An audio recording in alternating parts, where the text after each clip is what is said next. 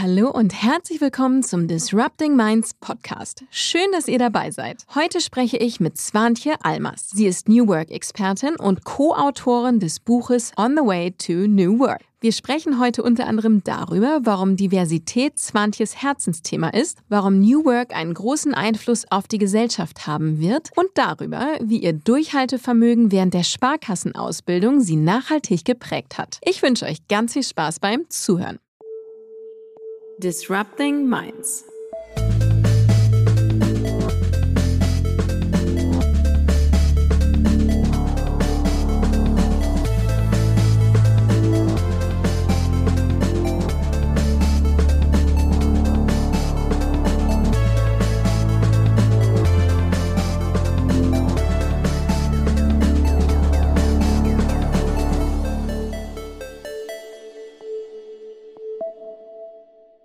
Hi Swantje. Hallo Sandra. Schön, dass du heute da bist. Vielen Dank. Erzähl mal, falls es jemand gibt, der dich noch nicht kennt. Wer bist du und was machst du? Also ich gehe davon aus, dass es Leute gibt, die mich noch nicht kennen. ich bin Geschäftsführerin und Gründerin der NWMS GmbH. NWMS steht für New Work Master Skills und das ist auch unser Ansinn, neues Arbeiten in Unternehmen zu bringen, Menschen dabei zu stützen, das umzusetzen und eben die Chancen, die da drin stecken, wirklich erlebbar zu machen. Und ich bin außerdem Speakerin bei euch und habe zusammen mit Michael Traufmann und Christoph Magnussen das Buch On the Way to New Work geschrieben. Und wir sind überwiegend als Beratungsunternehmen, Trainingsunternehmen dabei und machen auch Executive Coaching. Wunderbar, dann freue ich mich gleich, dass wir über all diese Themen en Detail sprechen können. Und wir starten direkt in unsere erste Kategorie. Brennstoff. Liebes Swantje, was ist aktuell dein persönlicher Brennstoff? Was treibt dich um? Was treibt dich an? Was bewegt dich? Was mich bewegt, ist, glaube ich, das ganz große Delta, das wir noch haben, was Arbeitsbedingungen angeht und auch Themen natürlich wie Diversität, wie Nachhaltigkeit. Das heißt, wenn wir jetzt uns die Arbeitssituation angucken, die es in Unternehmen gibt, hat sich natürlich schon einiges getan, aber es gibt eben noch ein ganz großes Delta zu dem, wo ich denke, dass es sein könnte. Und mich treibt an, eben genau dieses Delta zu füllen und dafür zu sorgen, beziehungsweise einen Beitrag dazu zu leisten, dass das eben für beide Seiten eine Win-Win-Situation ist. Aber ganz oft wird so das Thema New Work als es geht nur um die Arbeitsbedingungen von Mitarbeitenden betrachtet, aber gleichzeitig muss natürlich das Unternehmen was davon haben. Hat es meiner Meinung nach auch, wenn man an den richtigen Stellen ansetzt. Und das treibt mich an, und gleichzeitig auch, dass das konkret ist und dass es eben nicht nur eine theoretische Diskussion ist, die wir auf LinkedIn führen oder so, sondern dass wir damit wirklich was bewegen und auch zeigen können, wie viel beide Seiten auch davon haben. Das treibt dich an und dein Vehikel ist deine Beratungstätigkeit, mit der du das umsetzen kannst, oder? Genau, Beratung ist, ist ein sehr großer Teil. Dann haben mhm. wir ein, ein Jahresprogramm, in dem wir Executives begleiten. Es ist immer so Gruppen von um die 20 Leute, die wir wirklich ein Jahr lang in allen Fragestellungen begleiten, ähm, ganz, ganz tolle ExpertInnen dabei mhm. haben, die uns dabei unterstützen, eben New Work wirklich zu, ich will nicht sagen zu entzaubern, aber konkret und greifbar zu machen und jeden dabei auch zu unterstützen. Was heißt das jetzt für mich? Was heißt das für mein Unternehmen? Und gleichzeitig hoffe ich natürlich auch, dass wir über das Buch, was wir geschrieben haben und auch die Keynotes, die ich halte oder Panel-Diskussionen, da einfach auch inspirieren können. Und vor allen Dingen ist mir wirklich ein großes Anliegen, dass das nicht mehr nur ein Buzzword wird. Ihr habt ja euer Buch zu dritt geschrieben. Mhm. Bevor wir inhaltlich einsteigen und auch in euer Executive-Programm, das finde ich auch super spannend, aber interessiert mich mal zum Start, wie schreibt man denn zu dritt ein Buch? Ja, das hat uns auch am Anfang stark interessiert. und wir haben. Und hat jemand viertes das dann geschrieben? Nein. also ich glaube, man braucht schon eine klare Rollenaufteilung, wobei wir uns jetzt nicht hingesetzt haben und uns das überlegt haben, sondern die ist so entstanden. Das heißt, Michael und ich haben sehr viel am Anfang an Strukturthemen gearbeitet. Wir haben ja den Aufbau Starkes Ich, wo es darum geht, was für Kompetenzen braucht eine Person, um überhaupt für Veränderung und für neues Arbeiten da zu sein oder auch, auch das umsetzen zu können. Dann Starkes Wir, wo es wirklich um Organisationen, Arbeitsansätze und solche Themen geht und dann starke Gesellschaft. Und das hat uns von Anfang an eine sehr gute Struktur gegeben. Dann haben wir gemeinsam mit Christoph geguckt, okay, welche Themen passen da rein und haben dann halt auch ge geschaut, wo ist die Leidenschaft von uns. Und das war, das war ganz spannend, weil es ähm, sich eigentlich relativ gut zuordnen ließ, wer sich wo sieht. Mhm.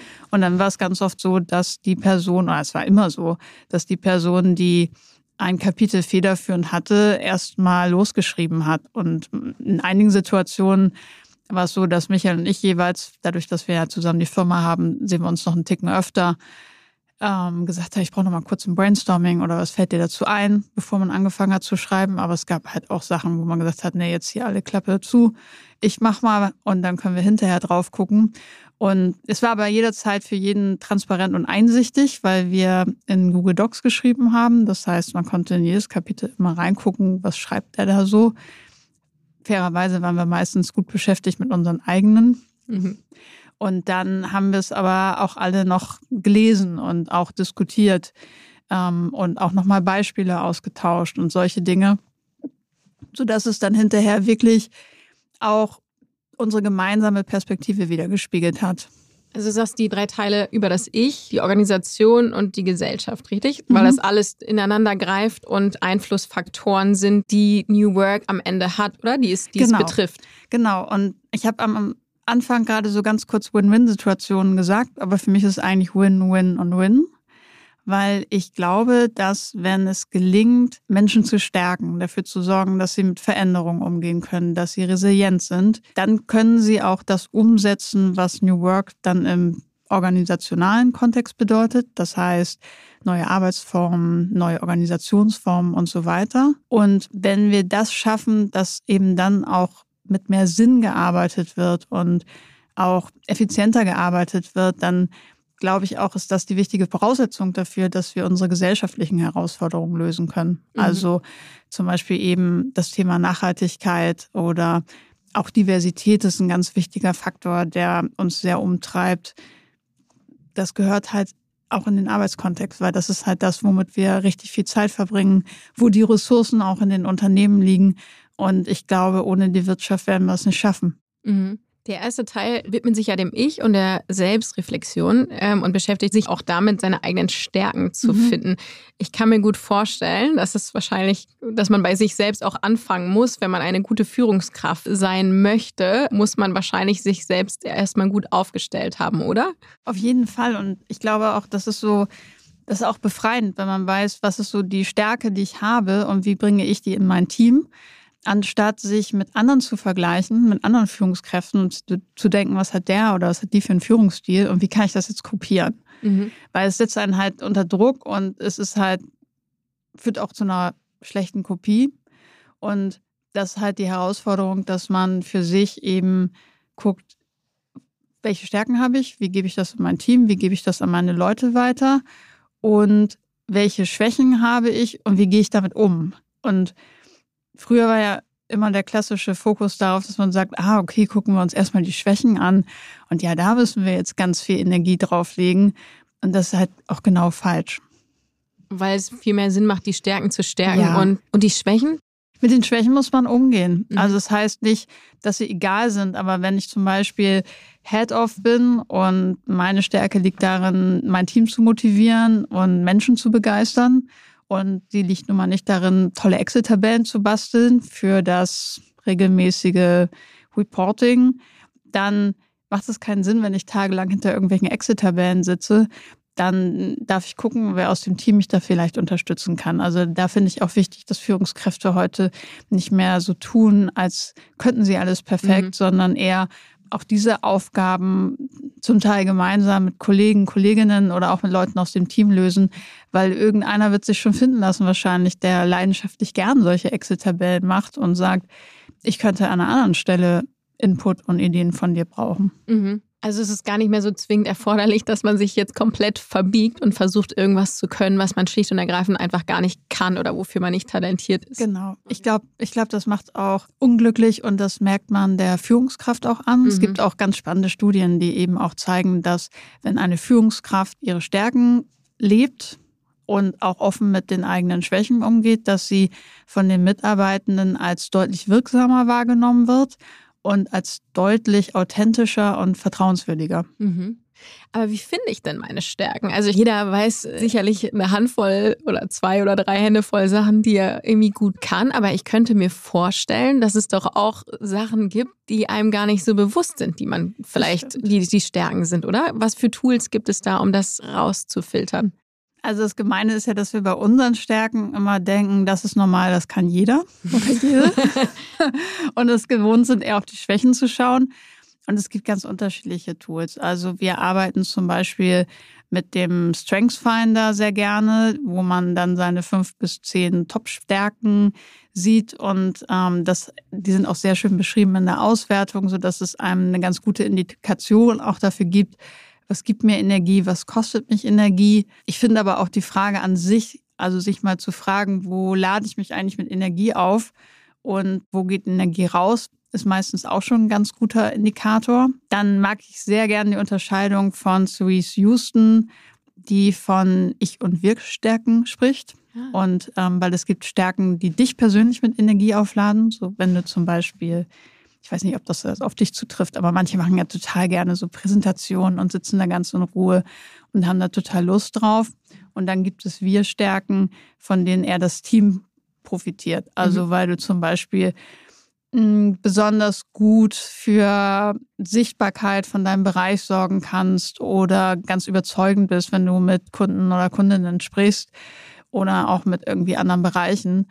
Und das finde ich auch nochmal eine gute Unterscheidung, weil ich glaube, dass es für jeden Menschen wichtig ist, nochmal zu differenzieren, was ist für mich und was muss ich in meinen Arbeitstag einbauen, um die Energie zu haben und was kann ich an mein Team weitergeben. Mhm. Und dann gibt es natürlich noch ganz andere Möglichkeiten. Also ich mache auch gerne das Language und Behavior Profiling. Da geht es um die Motivationsfaktoren, also was motiviert dich mhm. in deiner Arbeit und was brauchst du auch, um produktiv zu sein. Auch wieder gekoppelt an Stärken wahrscheinlich, oder? Genau, also wenn du, wenn du zum Beispiel eine deutliche Präferenz hast, dann ist da in der Regel auch eine Stärke mit verbunden und gleichzeitig auch ein gewisser Blindspot in die andere Richtung. Mhm. Erklärt dann auch im Nachhinein immer ganz viel, warum man bestimmte Jobs total gerne gemacht hat und warum man von anderen Sachen oder auch von anderen Menschen manchmal genervt ist. Sind nicht immer nur die anderen, sondern es hat auch ganz viel mit unseren Mustern zu tun. Ja, und klar. Ist überhaupt nicht gar kein Drama, sondern es ist halt echt spannend, sich das anzugucken und damit auseinanderzusetzen. Und sich das bewusst zu machen, wahrscheinlich mhm. auch, oder? Wo man seine Blindspots oder eben auch Schwächen äh, hat. Du sagtest gerade, wenn man eben seine Stärken und Schwächen kennt, kann man auch klarer erkennen, welche Aufgaben man vielleicht besser an jemand anderen geben kann. Und wenn alle irgendwie gerne auf Bühnen gehen und laut sind und nach vorne gehen, dann wird es vielleicht schwierig sein, jemanden zu finden, der der Typ ist, der irgendwie gerne mit dem Excel-Sheet sich äh, über viele Stunden beschäftigt. Diversität ist ja ein Riesenthema in diesem Kontext, aber generell und ist auch eins, mit dem du dich sehr intensiv befasst, oder? Genau. Also wenn wir noch ganz abschließend auf das Thema Stärken gucken, glaube ich auch, dass ein Team in der Hinsicht divers sein darf. Also dass wir da eine, eine neue Diversitätsdimension haben, die jetzt vielleicht nicht in der Charta der Vielfalt steht, aber die auch sehr wichtig ist, weil wenn ein Team schon mal gegenüber einem anderen Mindset und einem anderen Stärkenset nicht äh, offen gegenübersteht, dann wie will man das noch bei den anderen Dimensionen schaffen? Und ich habe aber auch ganz oft erlebt, dass eben ganz viele auch sagen, ich möchte nicht auf die Bühne, aber gib mir mal die Exit-Tabelle her. Also ähm, ich setze auch manchmal diese Profile ein, um bei einem Team gezielt die Person noch zu finden, die zu dem Team passt und das sinnvoll ergänzt. Mhm. Und weil du gerade Diversität angesprochen hast, finde ich natürlich auch den großen Kontext spannend. Also auch das Thema Gleichberechtigung von Frauen treibt mich total um. Natürlich auch die anderen Diversitätsdimensionen. Lass uns ruhig äh, da ein bisschen tiefer einsteigen. Mhm. Was ist denn erstmal überhaupt für dich Diversität? Weil das kann man ja sehr unterschiedlich auch definieren. Genau, also für mich ist Diversität, dass ein Team unterschiedliche Personen integriert und zwar auch und auch inkludiert. Das heißt also nicht nur, dass man sagt, wir haben jetzt ein Management-Team und da sitzt eine Frau dabei und dann kann man das immer schön beobachten, wenn dann irgendwie Kaffeepause ist, wer dann so zusammensteht, uh, sondern dass eben äh, eine gleichberechtigte Teilhabe an Unternehmensfunktionen ist. Und jetzt habe ich das Thema Frauen so rausgegriffen, aber für mich ist Diversität auch, dass äh, wir divers sind in unseren Teams und Unternehmen, was sexuelle Orientierung angeht, was auch Menschen mit Behinderungen angeht, wo wir einen riesen Blindspot in den meisten Unternehmen haben, auch was unterschiedliche Religionen angeht, soziale Herkünfte, finde ich auch sehr wichtig, mhm. weil da wird auch gerne mal im Bewerbungsprozess unbewusst rausgefiltert. Und gibt ja so viel Beweise schon, dass diverse Teams die deutlich intelligenteren sind, bessere Entscheidungen treffen, weil sie viel mehr diskutieren, weil sie nicht diese schnelle Einigkeit haben und sagen, ja, so wird's gemacht, sondern in ganz unterschiedliche Ecken gucken. Und gleichzeitig ist es nicht nur ein Wirtschaftsfaktor für mich, auch wenn man das klar nachweisen kann, sondern einfach eine Frage von Werten und von, von Menschenrechten. Soziale Herkunft, wie kann ich das denn überhaupt in so einem Bewerbungsprozess, ist das so klar, was für eine soziale Herkunft jemand hat? Es äh, gibt gute Indikatoren. Es gibt auch ganz spannende, ganz spannende Studien dazu, wo man anhand der Hobbys der Person ganz gut erkennen konnte. Also ich, ich habe gerade auch gesagt, klar, wenn da irgendwie hm. Äh, Golf, Tennis, Polo steht, dann Richtig. Könnte richtig. man vermuten. Genau. In Hamburg auch gerne Hockey. Ja, genau. Und auch der Wohnort. Es ist ja die Adresse dabei. Und man hat in Frankreich tolle Studien gemacht, wo man dann die unterschiedlichen Wohngebiete bei identischen Bewerbungen eben genommen hat. So Wohngebiete aus sozial schwächeren Regionen, Wohngebiete, wo dann die Elite oder sagen wir mal mindestens besser situierte Menschen wohnen. Und da gab es einen deutlichen Bias, obwohl ansonsten dann wirklich alles gleich war dass die Menschen ausgewählt wurden, die aus den besseren Wohngebieten kommen. Ah. Und dann ist es ja auch so Sachen auftreten, wenn du dann im Bewerbungsgespräch bist, dann wie kleidet sich die Person? Und da haben einfach Menschen mit einem anderen Background manchmal einen gewissen ähm, Vorteil und werden als kompetenter wahrgenommen oder man fühlt sich irgendwie wohler. Und gleichzeitig ist es die falsche Entscheidung an vielen Stellen, weil auch hier brauchen wir halt ganz unterschiedliche Perspektiven. Das heißt im Prinzip, ähm, wenn ich schauen will, dass ich mein Unternehmen insgesamt diverser aufstelle, setze ich ja schon bei den Recruitern oder wer auch immer, also je nach Unternehmensgröße, wer dafür verantwortlich ist, aber muss ich ja schon sehr weit vorne ansetzen, mhm. oder? Genau. Und gibt ja manchmal so, dann habe ich auch letztens wieder diskutiert, dass Leute dann sagen, ja, aber bei uns bewerben sich ja gar keine Frauen. Oder bei uns bewerben sich ja gar keine Leute mit Behinderungen oder sowas. Da darf man dann auch sehr gerne nochmal die Stellenanzeigen überprüfen, wo man zum Beispiel auch reinschreiben kann, wie ist das Thema Behinderungsvertretung oder wer sind Ansprechpartner oder was haben wir für, für Leute auch im Unternehmen, an die ich mich wenden kann. Sowas kann als Information reingegeben werden oder wie sind die Räumlichkeiten ausgestattet dann, was soziale Herkunft angeht, davon sehr gerne reinschreiben, dass auch Menschen mit unkonventionellen Lebensläufen gewünscht sind. Und ähm, solche Informationen, wenn ich die nicht mit reingebe oder wenn ich auch nicht dort inseriere, wo Menschen eben vielleicht aussuchen, die aus Minderheiten oder die zu Minderheiten gehören, dann brauche ich mich auch nicht wundern, dass sich keiner bewirbt. Aber es gibt da halt viele Möglichkeiten, das Spektrum zu erweitern, auch die Wahrscheinlichkeit, dass die Leute sich eben dann auch wirklich angesprochen fühlen. Mhm. Oder die rein männlichen Vorstandsbilder auf der Website können auf, vielleicht, genau. also vielleicht reiner, reiner Verdacht von mir auch ein Indikator sein. Ja, das stimmt. Ähm, du hattest gerade als einen der Faktoren auch sexuelle Orientierung gesagt. Hat das so einen großen Einfluss auf das Arbeitsleben tatsächlich? Naja, es gibt, es gibt Berufe, die zum Beispiel Menschen, die homosexuell sind, sich gar nicht aussuchen weil da einfach die Mobbingquote in Anführungszeichen deutlich höher ist. Zum Beispiel im Handwerk ja. oder einfach in der Baubranche, wo das auch zu Handwerk gehört. Und dass es eben Branchen gibt, die offener sind, also so viele Sachen, die mit Lifestyle und so zu tun haben.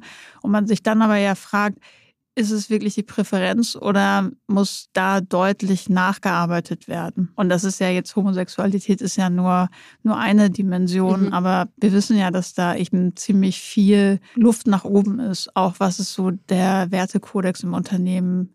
Ich meine, da betrifft ja alle Diversitätsdimensionen. So, welche Witze und Sprüche werden geduldet? Ja, total. Okay, verstanden.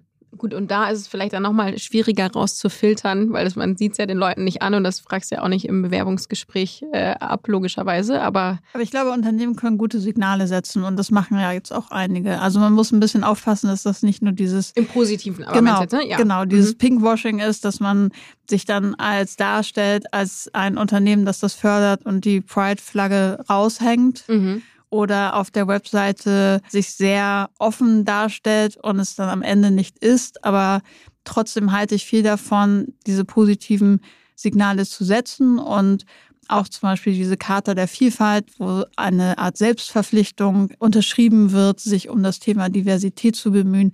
Das sind ja doch alles Signale, die eine Rolle spielen. Oder mhm. diese Initiative Proud at Work, wenn, wenn MitarbeiterInnen dazugehören oder auch auf LinkedIn zum Beispiel solche Inhalte posten und sich nach außen präsentieren. Ich meine, wir sind ja schon lange im Zeitalter der Corporate Influencer angekommen. Ähm, wenn, wenn sowas sichtbar wird, glaube ich, ist das schon ein wichtiges Signal. Es darf natürlich nicht das einzige bleiben, aber irgendwie muss man ja von außen sich auch ein Bild machen. Und das Spannende ist aber auch, ich denke, dass das mehr wird und ich hoffe, dass das mehr wird, weil man auch rausfindet, dass oder rausgefunden hat schon lange, dass Talente auch unabhängig davon, ob sie in eine der Diversitätsdimensionen gehören oder nicht, viel lieber in solchen Unternehmen arbeiten wollen. Das heißt, man macht es nicht für einen Teil der Leute, sondern man macht es im Grunde für alle, um die Talente zu bekommen. Mhm. Ja, finde ich total interessant, wie sich das auch entwickelt. Wir haben ja vorhin über das äh, auch nochmal in Anlehnung an euer Buch über das Ich gesprochen. Zweiter Teil, Organisation, finde ich auch sehr interessant. Haben wir jetzt ja gerade schon so ein bisschen touchiert. Aber was ist noch wichtig? Wie muss eine Organisation aufgestellt sein, damit es eben dort Menschen gibt, die durch ihre Arbeit glücklicher werden? Mhm. Das ist ein großes Thema. Ja, glaube ich. Wie lange hast du Zeit? ähm, nein, ich kann es aber kurz auch die Regie fragen. Kurz machen.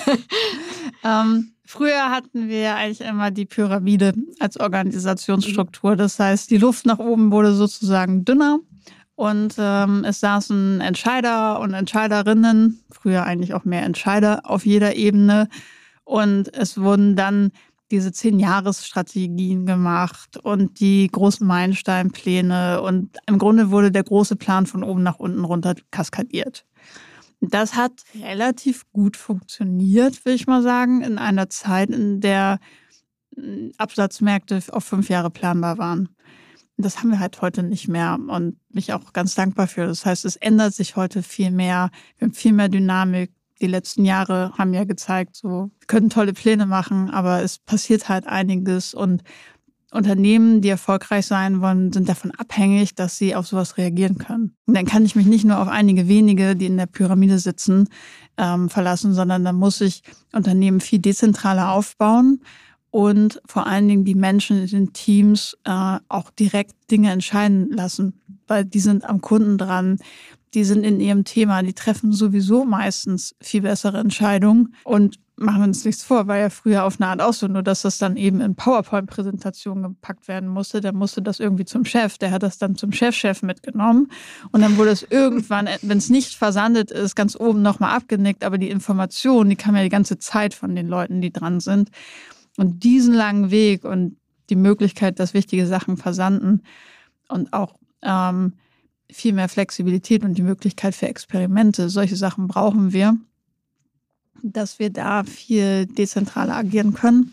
Und ich glaube, das macht Menschen auch erfüllter, wenn man weiß, das, was ich tue, hat einen Einfluss und nicht nur Befehlsempfänger oder Befehlsempfängerin ist ja, Einfluss und wahrscheinlich auch, dass der oder diejenige dann eben auch mal die Lorbeeren direkt bekommt und das nicht über genau. vier Banden nach oben gespielt wird, sondern der Draht da einfach kürzer ist und eben auch die Sichtbarkeit ist sicherlich auch ein wichtiger ja, Punkt. Das stimmt, das stimmt. Das macht neue Führung für mich auch sehr aus, dass es nicht darum geht, sich selbst zu präsentieren, sondern dass es darum geht, die Leute glänzen zu lassen. Ich würde gerne nochmal von dir näher wissen, was für einen Einfluss New Work am Ende des Tages auf die Gesellschaft hat. Das ist ja auch ein großes Thema bei euch. Mhm. Wie bedingt sich das gegenseitig und wie können wir auch die Gesellschaft besser machen durch New Work?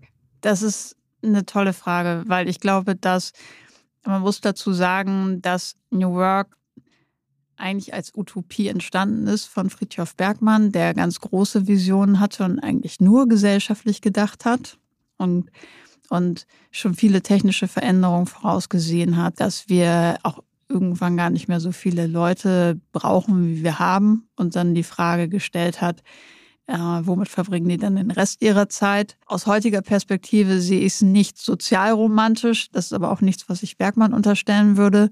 Aber wir haben ja schon Phänomene, die uns gerade sehr beschäftigen. Wir haben einen Fachkräftemangel.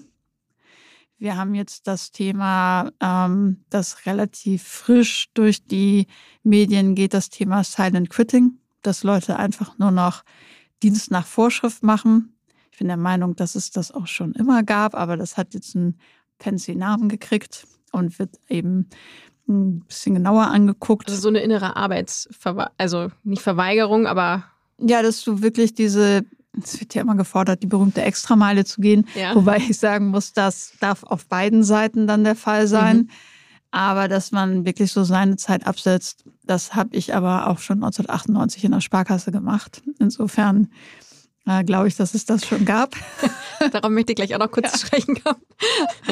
ähm, ja, aber ich meine, in Kombination mit Fachkräftemängel, in Kombination damit, dass jüngere Generationen jetzt aufbegehren. Es gibt eine Riesendiskussion um die Generation Z, so, ja, wo, wo Leute sagen, ich verstehe sie nicht mehr und sie wollen alle keine Verantwortung mehr übernehmen. Und äh, wieso will einer mit 27 eine 30-Stunden-Woche und so weiter? Ich glaube aber, wenn man diese Seiten zusammenbringt und wenn man, wenn man das Thema Arbeit nochmal weiterentwickelt. Ich würde ja gar nicht sagen, alles neu, aber man darf Bestehendes weiterentwickeln. Dann werden wir dafür Lösungen finden. Und zum Beispiel, wenn wir einerseits Fachkräftemangel haben, aber andererseits große Teile, da wären wir wieder beim Thema Diversität, von Menschen kategorisch ausschließen oder Müttern mit Kindern nicht die Möglichkeit geben, Führung in Teilzeit anzutreten oder überhaupt nicht offen sind für eine Co-Geschäftsführung und sagen, nee, ich brauche da eine Person oder für Co-Bereichsleitung oder whatever, dann kann ich diese Lücken nicht schließen. Und deshalb bin ich ganz froh, dass diese Lücken entstehen, weil ich glaube, dass mhm. sie zum Umdenken zwingen werden. Und auch wenn eine Generation Z nicht dem Arbeitsverständnis eines ähm, Babyboomers entspricht, werden wir uns ja damit auseinandersetzen und es ist ja auch nicht alles falsch. Müssen. Auch. Genau. Ja. Ja, ich glaube auch. Und gerade jetzt zur Zeit, wo alle schreien, dass sie keine neuen Mitarbeitenden finden, mhm. ähm, auch das ist so ein bisschen wahrscheinlich wie Corona, so ein unfreiwilliger Beschleuniger. Ja, Genau. Und ich glaube auch, wir haben jetzt einen Winter vor uns, wo schon viele Szenarien, teilweise Horrorszenarien geteilt werden, was das Thema Energiekrise angeht. Und Lust habe ich auch nicht drauf. Trotzdem hoffe ich, dass wir dann eben auch ganz viele neue Lösungen dadurch finden. Und so blöd das auch klingt, aber es braucht immer eine Art von Druck. Und baue auch sehr darauf, dass es diese Art von Druck auch geben wird, hoffentlich was das Thema Nachhaltigkeit und sowas angeht. Ja, das, das habe ich auch. Du hast ein schönes Stichwort gerade genannt, und zwar die Sparkasse. Dort begann es. Genau. Dann erzähl mal, wie bist du von, du hast eine Ausbildung in der Sparkasse genau, gemacht ursprünglich. Genau. Wie bist du von dort zu diesem Thema äh, gekommen? Ja, es gab noch ein. Was waren die paar Jahre dazwischen? Kein direkter Weg. Also ich habe nach dem Abitur eine Ausbildung gemacht. Das war damals irgendwie angesagt. Ich glaube, das ist es heute nicht mehr. Und fand das ganz fürchterlich. Also ich fand es wirklich richtig fürchterlich. Da habe ich halt wirklich meine Zeit abgesessen. Aber durchgezogen. Ja, nicht, aber nicht in den Sack gehauen. Ja, genau, weil ich da einfach auch noch nicht so weit war. Heute würde ich sowas, glaube ich, nicht mal aushalten. Mhm. Aber da habe ich es durchgezogen und ähm, weiß eben aus der Zeit auch, wie das ist, wenn man sich eigentlich schon im Januar damit beschäftigt, wie man die Feiertage des Jahres cool legen kann, damit man möglichst viele Brückentage und so reingebastelt kriegt und solche Dinge. Ähm, und danach habe ich studiert und das war für mich wie so ein Befreiungsschlag, weil ich auf einmal dachte, krass, ich kann ja irgendwie alles selber bestimmen und ich muss nicht am Scheiter stehen. Und das war ein Riesengeschenk und deshalb war ich, glaube ich, auch ja so so erfolgreich im Studium, weil mir das im, im Vergleich zu dem, was ich davor hatte, mega easy empfunden habe. Was hast du studiert? BWL. Wo? Münster. Ah ja. Sehr schön. Kommst du aus der Ecke? Nein, ich komme aus Nordenham. Das ist gegenüber von Bremerhaven. Ja, kenn Das kennt sonst keiner. ich. bin Ostfriesin und nicht weit weg. Sehr gut. Okay. Und äh, dann habe ich BWL studiert. Und dann habe ich meine Diplomarbeit geschrieben. Also es war ja von 2000 bis 2006. Und da habe ich fürchterlich geheult, weil ich keine Lust hatte, eine Diplomarbeit zu schreiben. Ich hatte aber auch gar keine Vorstellung davon, was das ist. Dann hat man die Themen noch so zugewiesen gekriegt. Es ging um Devisenmarkteffizienz. Das musste ich erst mal googeln. Und dann habe ich aber äh, äh, gemerkt, wie viel Spaß mir das macht zu schreiben. Und habe das mit so einer großen Begeisterung irgendwie geschrieben und, und, und Spaß daran gehabt, das zu sehen, wie was entsteht. Und danach habe ich mich entschieden, das möchte ich weitermachen und bin nach Hamburg gegangen und habe dann zwei Jahre am Lehrstuhl für Sportökonomie geforscht zu den volkswirtschaftlichen Effekten von Fußball-Welt- und Europameisterschaften. Ah, Es war cooles 2006. Thema. Ja. Oh Gott, Wir haben alle Bock auf das Thema was für ein cooles Thema. Ja, es war echt schön. Und dann ähm, hätte ich auch zu Ende promovieren können. Und gleichzeitig gab es so, so eine Chance, die ich mir nicht nehmen lassen wollte. Und das war das Thema, ein Unternehmen aufbauen zu können. Und zwar habe ich dann bei TUI Cruises angefangen. Ich war relativ früh in der Unternehmenshistorie da. Wir hatten zu dem Zeitpunkt noch kein Schiff. Und eigentlich war der Start, dass ich dachte, ich bin da nebenher als Aushilfe, weil ich eh extern promoviert habe. Und dann kam ganz schnell das Angebot, willst du nicht Vollzeit hier arbeiten? Und dann gab es ganz schnell das Angebot, willst du nicht einen Bereich übernehmen? Und dann war klar, okay, hier muss eine Entscheidung gefällt werden.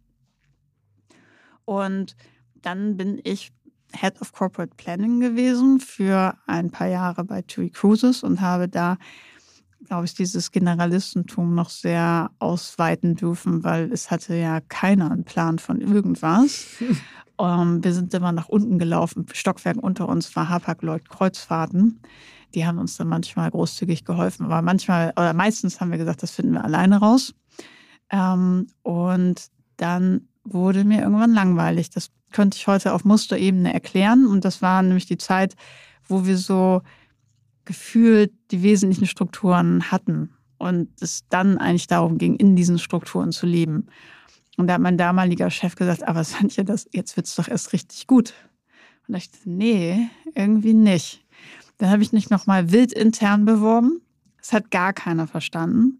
Da habe ich auch gemerkt, so ein, so ein Karriererückschritt ist gar nicht so einfach in der Praxis. Also ich war ja Head-Off und fand aber so spannend die ähm, Executive Assistant Position von unserem CEO, weil man dann nochmal ganz viele andere Sachen mitkriegt.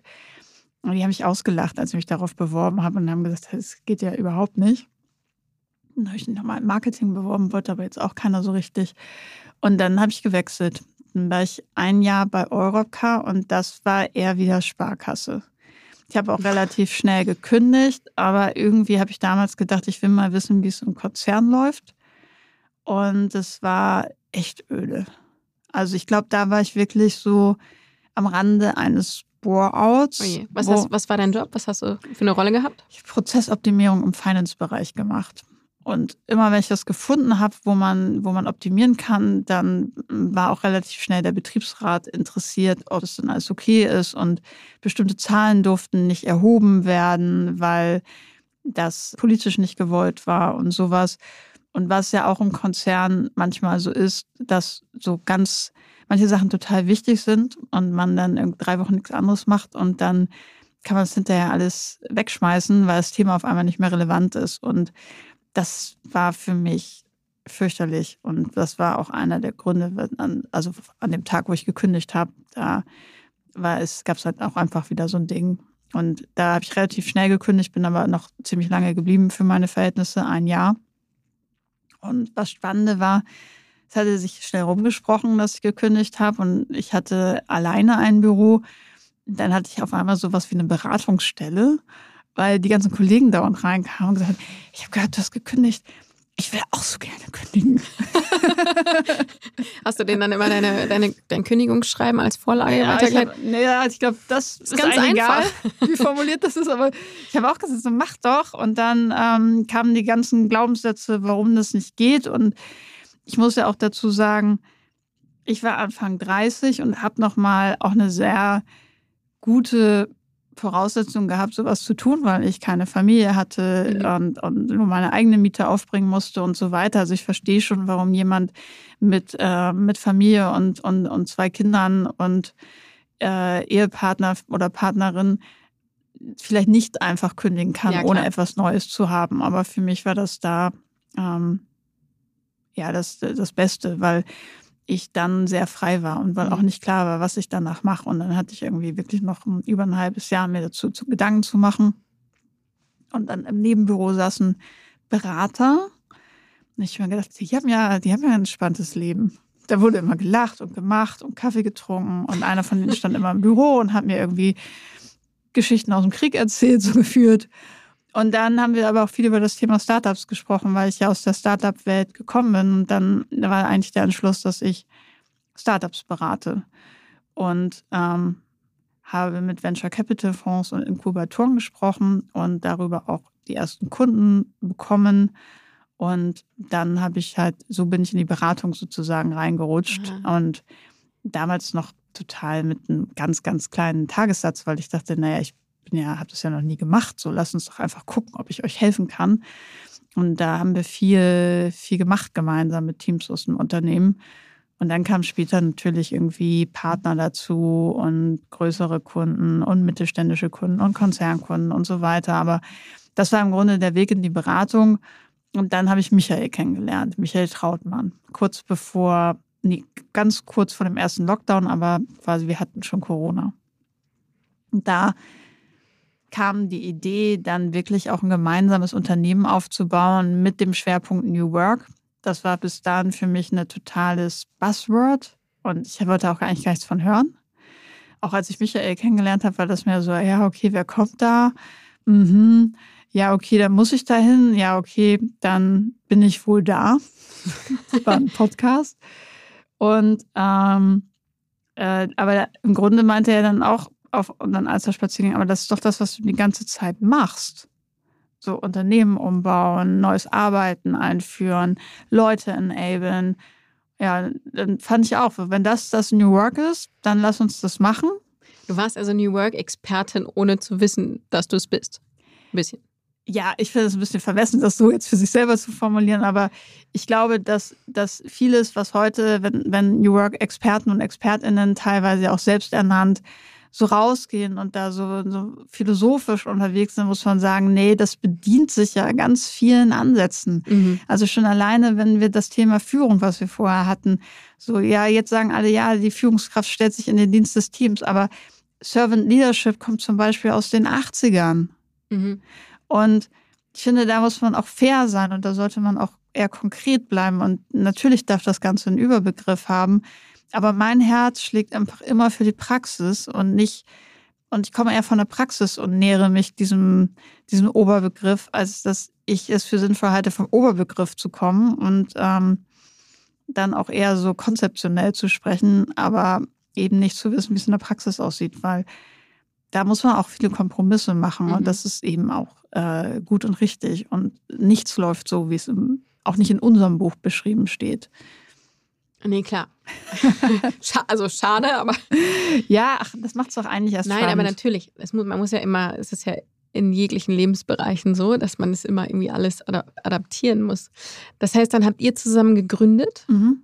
und dann dieses äh, coole Executive-Programm. Genau, wir haben, wir haben lange diskutiert, wie muss so ein Programm eigentlich aussehen, dass das mal wirklich Sinn macht. Weil es gab ein paar äh, Painpoints, die ich als Beraterin hatte und einer davon war, dass meistens nicht systematisch gut aufgebaut ist. Das heißt, ich hatte Führungskräfte in, in irgendwelchen Leadership-Trainings sitzen, aber die konnten eigentlich gar nicht richtig zuhören, weil die nur am Handy waren und total überfordert waren und irgendwie äh, 500 Mails noch hatten umgelesen von, von den letzten 36 Stunden und sich selber auch nicht klar waren, ob sie eigentlich das alles noch machen wollen, was sie da machen. Und ich meine, da kannst du mit den tollsten Methoden der Welt ankommen das, das hilft nicht an der Stelle, das bringt dir nichts. Und da war für uns eben die spannende Frage, wie baut man sowas gut auf?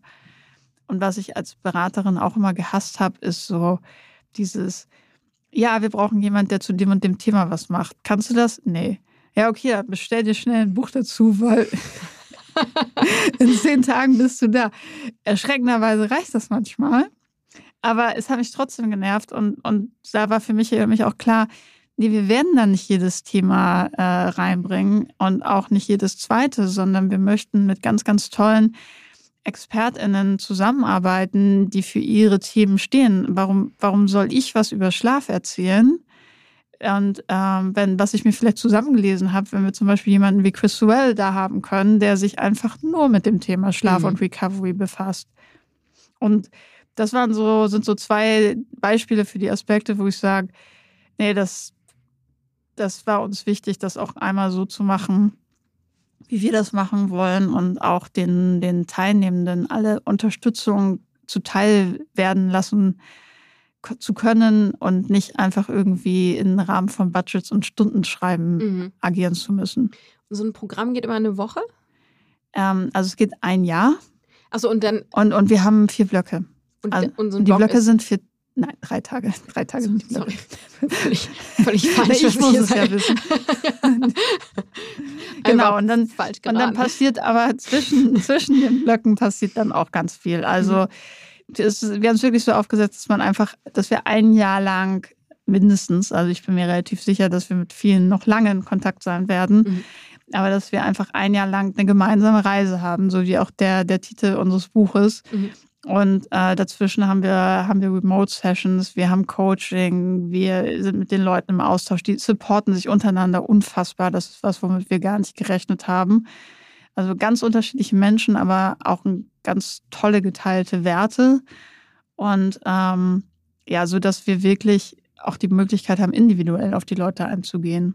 Erstmal vielen, vielen Dank für das Teilen dieser wahnsinnig spannenden, erstmal deiner persönlichen Geschichte, ich finde es immer so interessant, wie sich das so entwickelt, ne? So von Sparkasse zu New Work jetzt mal ganz kurz zusammengefasst.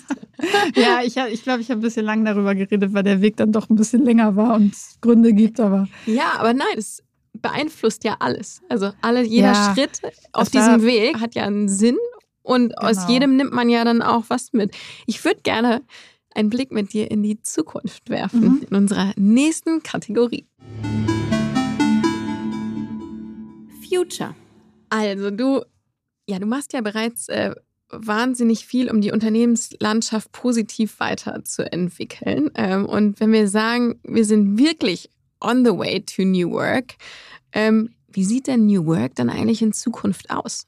Also ich würde mich freuen, wenn New Work in Zukunft nicht unter dem Label New Work läuft, sondern die normale Art und Weise ist, wie wir Dinge machen so wie zum Beispiel das Internet heute, mhm. weil sagt man ja auch nicht mehr, ich gehe jetzt online wie früher und, und schmeiß das Modem an, sondern es ist ja ganz normal, dass wir irgendwie online sind und auch nicht mehr der Rede wert. Ist eher schon was Ankündigungswertes, wenn man dann mal offline mhm. ist.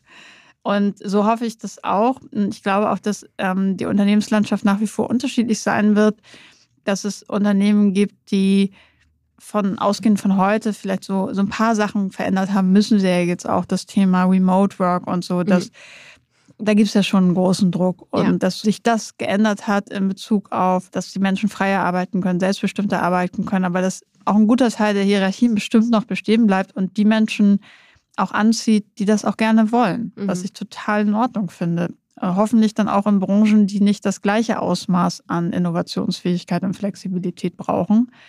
Dann wird es natürlich die Vorreiter geben wie heute, die, glaube ich, noch so viel krassere Sachen machen werden. Also so nicht, nicht ein Zoom-Meeting, sondern eben, es gibt ja jetzt ganz viel ähm, Technologie auch schon, die so Meeting in Metaverse unterstützt. Und wenn dann irgendwann ein ganzes Unternehmen irgendwie vielleicht im Metaverse existiert, ich glaube nicht, dass das der Standard wird, auch nicht, dass das irgendwie zwingend erstrebenswert ist, aber das werden wir auch haben. Und dann glaube ich, dass eben viele Unternehmen aber auch die Chancen haben, einen Schritt weiter zu gehen als die erstgenannten mhm. und ähm, oder auch dort mehrere Schritte weiter zu gehen, so dass eben dezentraler gearbeitet wird und dass das mehr der Normalzustand ist. Wir berichten jetzt halt immer so von Leuchttürmen und Unternehmen, die es ganz toll machen und so, aber die Mehrheit der Menschen ist davon eben einfach noch nicht betroffen und was mich ganz besonders noch interessiert, ist eben, wie kriegt man das auch außerhalb von Bürojobs hin? Mhm. Ich hatte viel Spaß diese Woche, als ich ein paar Tage mit Meistern gearbeitet habe. Großer Vorteil, dass mein Vater auch Meister ist und dass ich ungefähr wusste, wie anders das ist als, als der Job im Büro. Aber die haben halt ganz andere Herausforderungen, die haben ganz andere Teams, die können sich nicht sechs Leute aus der aus ihrem Team angucken und die einzeln weiterentwickeln, sondern die gucken auf ihre Schicht mit 35 Menschen und äh, haben, haben die Frage, wie kriege ich die eigentlich begeistert, wenn ich gar nicht die Chance habe, mir jeden Einzelnen wirklich vorzunehmen. Und wir haben auch mal mit einem mit einem Einzelhändler gearbeitet im, im Lebensmittel-Discount-Bereich. Die haben ja die meisten Leute nur mal auf der Fläche. Und das finde ich auch noch so spannend, wie man, wie man da einen Impact haben kann. Mhm und hoffe auch, dass das eben die Richtung geht, dass wir es im Büro vielleicht dann irgendwann mal durchgespielt haben, zumindest was theoretisch möglich ist, und dass es dann eben auch weitergeht, wie man es in, in solche Jobs bringt.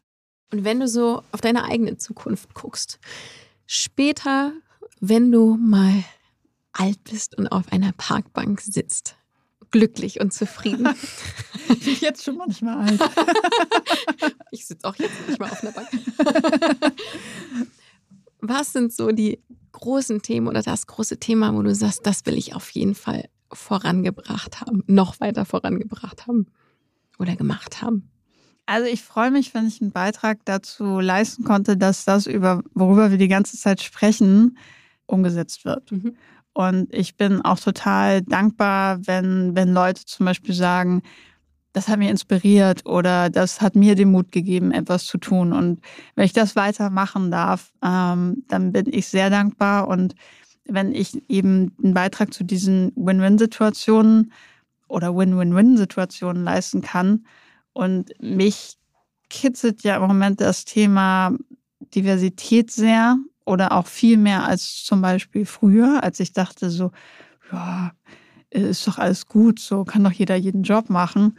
Und ähm, da kann ich vielleicht noch nicht verbalisieren, was mein Beitrag dann ganz genau ist, sodass wir ihn greifen können, weil ich halte viel von greifbaren Beiträgen. Aber ich würde mich sehr freuen, wenn es mir gelingt, in den nächsten Jahren da einen nennenswerten Beitrag leisten zu können. Ich freue mich sehr, das äh, aus der Ferne und auch manchmal aus der Nähe beobachten zu dürfen. Vielen Dank. Swantje, bist du bereit für unsere letzte Kategorie? Ja, ich bin sehr gespannt, was ich da gleich so rausfischen werde. Feuer frei. Also, es geht los. Wir haben hier einen schönen Top vor uns und du darfst jetzt daraus fünf Fragen ziehen und mir die geben. Okay. Ich werde jetzt auch so ein bisschen spektakulär rascheln, weil es ist wirklich, äh, Sandra hat sich die Arbeit gemacht, äh, wie viele Kärtchen insgesamt zu schreiben? Ah, das sind so 80 Fragen ungefähr. Ja, siehst du? Dann muss man das auch würdigen. Ich bin auch die Erste, die es macht, ne? Genau, wir haben ein bisschen mhm. unser Konzept umgestellt. Dann gucken wir mal, ob wir danach auch noch dabei bleiben. Also, soll ich alle fünf auf einmal ziehen? Ja, mach ich. Der hat es ja gesagt, nur die Hälfte ist unter der Gürtellinie. Ganz grob. so, okay. Es geht los. Was ist deine nervigste Eigenschaft? Es ist die anderen Fragen. Was würde jemand anderes sagen? Okay, ich glaube, Michael ist. Ähm, ich, sagen, ich rufe kurz Michael an. Genau, genau. Äh, der ist, glaube ich, manchmal davon genervt, dass ich so wahnsinnig gerne alleine arbeite und so wenig so Sachen durchsprechen will, sondern mir selber da manchmal sehr genug bin, obwohl ich weiß, dass natürlich durchsprechen, wenn man zu zweit eine Firma hat, auch sinnvoll ist. Okay, nächste Frage. Du hast spontan einen komplett freien Abend. Was machst du? Ja, ich habe ja eigentlich immer frei. das ist gut. Also, ich mache mir erst was zu essen. Und dann, äh, ich, ich gucke tatsächlich sehr gerne Serien. Uh, was für Serien? Was guckst du gerade? Boah, alles, also es, es gibt ja jetzt ein, ein Prequel zu Game of Thrones und eins zu Herr der Ringe. Für mich ist das Schlimmste ja immer auf Staffelpass zu sein, wenn man dann eine Woche warten muss. Ja. Und ich habe wahnsinnig gerne Stranger Things durchgebinged. Und natürlich eben halt auch die genannten äh, Formate, die es ja gerade für dieses das Prequel gibt. Also Game of Thrones war, es war eine großartige Zeit. Und wie gesagt, so, da bin ich nicht kreativ, aber es darf anscheinend blutig sein, wenn ich das jetzt mal so reflektiere. Okay. Nächste Frage. Was war das Spontanste, was du in letzter Zeit gemacht hast? Hey, ich habe ja immer einen Plan. Eben. Super Frage für dich. Mhm. Muss ich jetzt ein bisschen länger überlegen. Kann ich die Frage erstmal an dich zurückgeben und dann überlege ich Ja. in der Zeit? Ja, klar. Ganz spontan äh, haben wir uns letztes Jahr im Sommerurlaub überlegt, dass wir von München nach Hamburg ziehen wollen. Sind dann aus Griechenland, sind in München gelandet und anstatt nach Hause zu fahren, sind wir dann einfach nach Hamburg weitergefahren und haben uns Immobilien angeguckt und sind elf Wochen später mit zwei Kindern und einem Hund nach Hamburg umgezogen. Ach krass, jetzt hast du die Messlatte voll hochgelegt. ähm, ja, weil es, es zählt auch fremdverschuldete Spontanität. Ja, ich- klar. Ähm, und wir haben unseren Flug verpasst im Sommerurlaub aufgrund des Flughafenchaoses. Wir waren nur vier Stunden früher am Flughafen. Das sollte nicht reichen. Und dann haben wir gedacht, ach komm, scheiß drauf, dann fahren wir jetzt mit dem Auto nach Südfrankreich. Und es war total schön. Und ich bin mega Fan davon geworden, so, so einen mehrtägigen Roadtrip zu machen. Also wir haben zwei Tage gebraucht und es waren in Summe irgendwie 1750 Kilometer. Aber es hat so Spaß gemacht und es war total gut. Wie Urlaub in den 80ern. Ja, herrlich. Ja, wir hatten auch so ein Auto, das zu den 80ern gehörte, weil unser eigenes in der Werkstatt war. Also das, es war formvollendet. Was war deine größte berufliche Herausforderung? Nein zu sagen. Also ich glaube. Allgemein oder zu einer ganz bestimmten Nee, Sache? ja, es gab mal die Idee, dass ich in der Beratung, wo ich äh, auf Partnerlevel mitgearbeitet habe, dass ich da die Geschäftsführung übernehme. Fühlte sich nach einem sinnvollen nächsten Schritt an, aber es hat mich nicht glücklich gemacht. Also es würde jetzt wahrscheinlich cool formulieren. Ich habe es nicht gefühlt. Und das quasi rück abzuwickeln, weil mir das einfach sehr klar geworden ist, auch aufgrund eines einschneidenderen gesundheitlichen Ereignisses, wo ich gedacht habe, das kann es nicht sein, das willst du nicht, das bist du nicht, auch wenn das schon irgendwie überall kommuniziert war und so weiter. Das war eine spannende Erfahrung und habe mich aber auch sehr weitergebracht. Ich bin froh, dass ich es gemacht habe. Aber es war natürlich irgendwie eine Herausforderung, weil man dann manchmal denkt, oder kneifst du nur? Also Mhm. du weißt ja nie so, was ist das Gefühl eigentlich dahinter? Ist das jetzt irgendwie ein Warnsignal und total gut auf sein Bauchgefühl zu hören? Oder hat man vielleicht einfach nur Angst und Mhm. ist inkonsequent? Und das so auseinander zu sortieren ähm, und dann durchzuziehen, das war echt spannend. War es befreiend auch für dich am Ende? Auf jeden Fall. Daran Ja. habe ich gemerkt, dass es eine gute Entscheidung ist. Ja. Wenn, man, wenn einem hinterher ein Stein vom Herzen Mhm. fällt und man nicht denkt, ah, scheiße, hättest du vielleicht doch machen sollen, sondern man einfach nur froh ist, Ja, dann weiß man, dass es eine gute Entscheidung war. sehr gut. So, wir kommen zur letzten. Womit zahlst du am liebsten? Sowohl online als auch offline. Also online bezahle ich immer am liebsten mit PayPal, weil da muss ich nicht so eine lange Nummer eingeben und so. Und im echten Leben mit Karte vom Telefon. Und ich bin auch total dankbar, dass das Corona auch gebracht hat, als niemand Geld anfassen wollte. Heute wissen wir ja, dass das eigentlich Quatsch war, aber dass man eigentlich überall jetzt mit Karte bezahlen kann, die ich im Handy habe und fertig. Ich habe aber immer noch Bargeld dabei, weil you never know. Ja, darin bin ich immer sehr Bei den schlecht. Taxifahrern weiß man sich sonst manchmal die Zähne aus. In, Oh ja, gerade wenn man irgendwie nicht in Hamburg ist. Yep, stimmt. Ganz, ganz lieben Dank für das tolle Gespräch. Es hat mir wahnsinnig viel Spaß gemacht. Mir auch. Vielen Dank. Ciao. Tschüss. Das war die Disrupting Minds Episode mit Swantje Almas. Ich hoffe, ihr hattet Spaß beim Zuhören. Ich freue mich schon sehr auf die nächste Episode. Und damit ihr nichts verpasst, abonniert uns gern auf den üblichen Kanälen. Also überall, wo es Podcasts gibt. Danke, dass ihr heute dabei wart und wenn ihr mögt, bis Dienstag in zwei Wochen.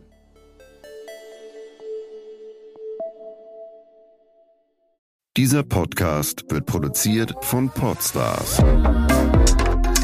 bei OMR.